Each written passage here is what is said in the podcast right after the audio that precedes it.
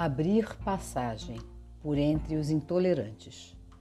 Texto do Padre Adroaldo Palaoro como sugestão para rezar o Evangelho do quarto domingo do tempo comum. Evangelho de São Lucas, capítulo 4, versículos de 21 a 30.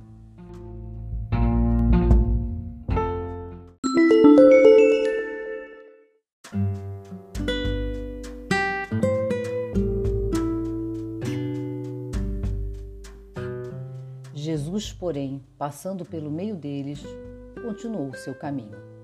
Lucas 4, versículo 30.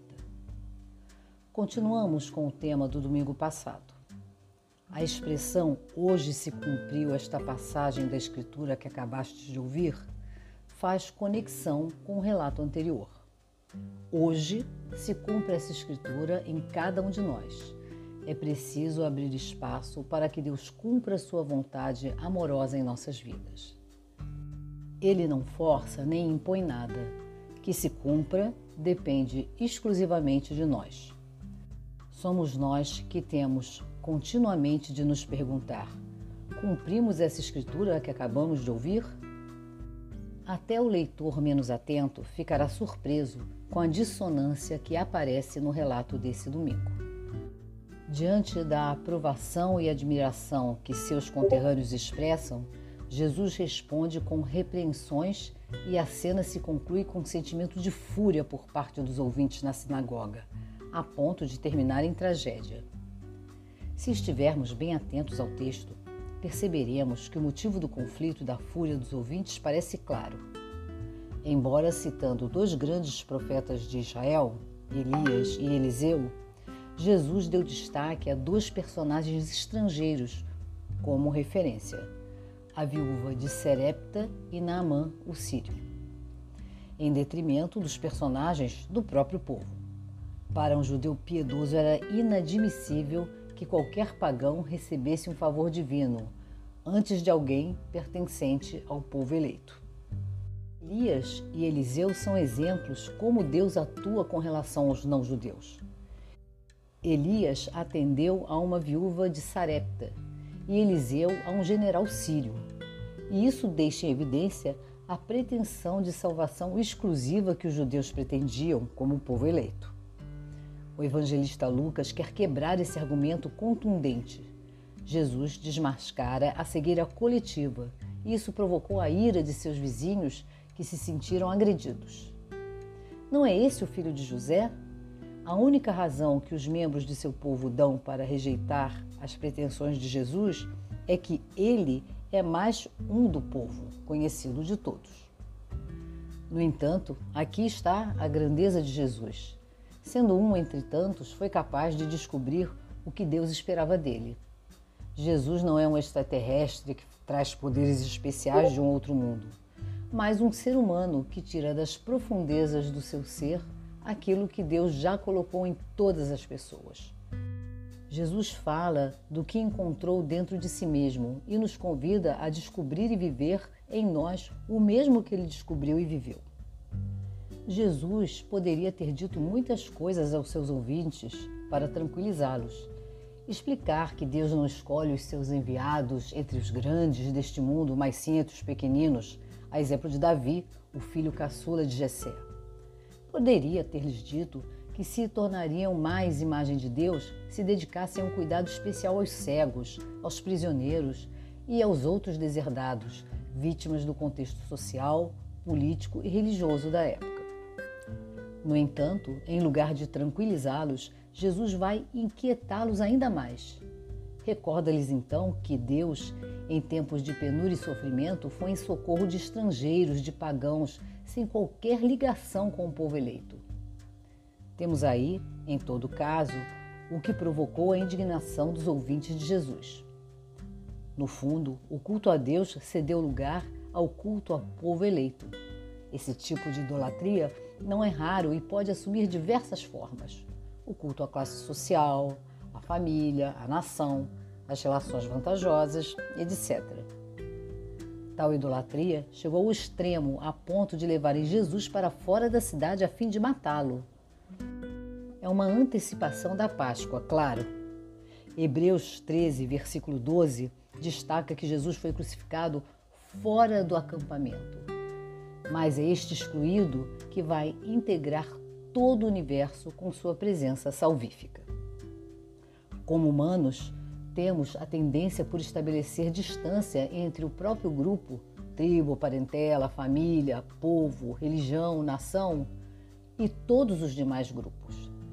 Trata-se, sem dúvida, de um movimento de autoafirmação, de busca de segurança e defesa frente o diferente. Se, unido a tudo isso, advertimos que nossas próprias crenças são questionadas, é provável que se despertem sentimentos de agressividade, que não são outra coisa que expressão do próprio medo. Muitas vezes, o zelo religioso, moral ou político degenera em formas de intolerância e fanatismo. A intolerância e o fanatismo são uma expressão de atrofia espiritual e que tem graves consequências na vida social e no diálogo interreligioso. É a incapacidade de aceitar os outros em razão de suas ideias, convicções ou crenças. É uma grave debilidade que torna impossível viver a cultura do encontro entre pessoas e grupos humanos que pensam, sentem, creem de maneira diferente.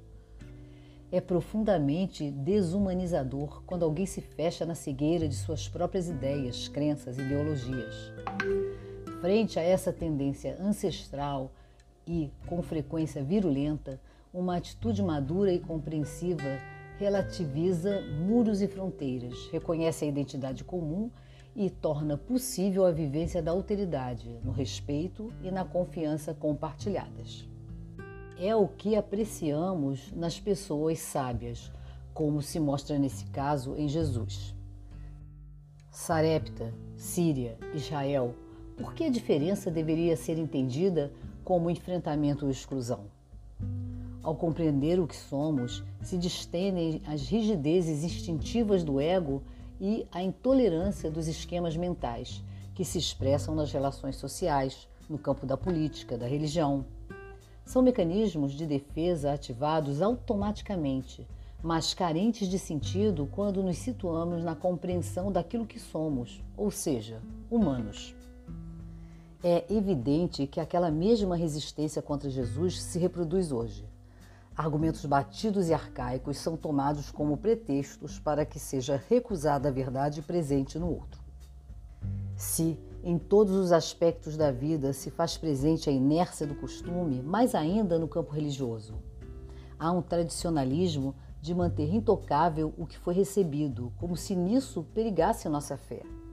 Sempre fazemos o mesmo e não nos paramos para analisar, para introduzir mudanças e avaliá-las.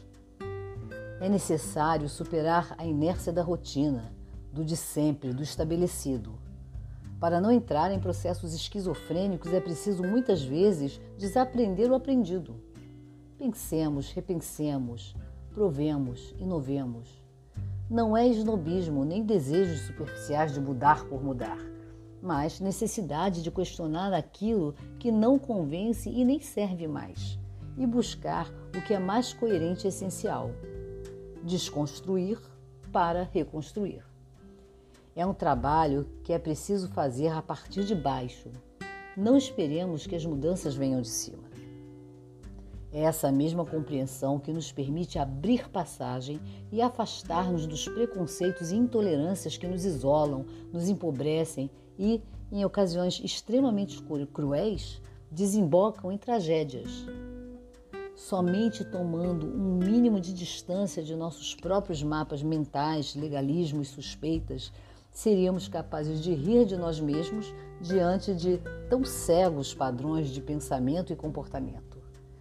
Só assim poderemos suavizar nossa rigidez, ampliar horizontes, celebrar e viver a unidade compartilhada em tanta diversidade de maneira de ser e de viver.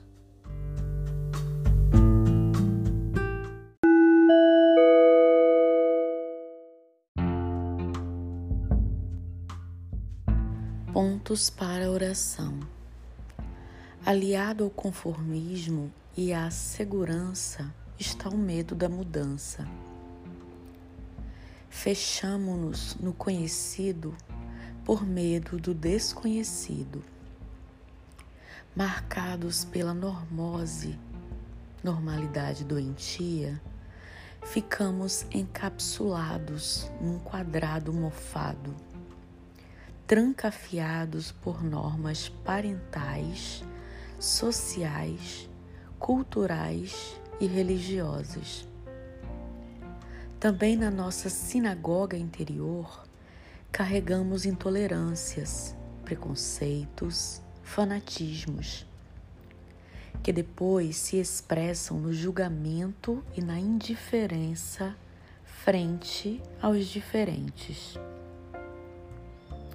Que sinais de intolerância e preconceito percebo em minha vida cotidiana? Quando esses sinais aparecem?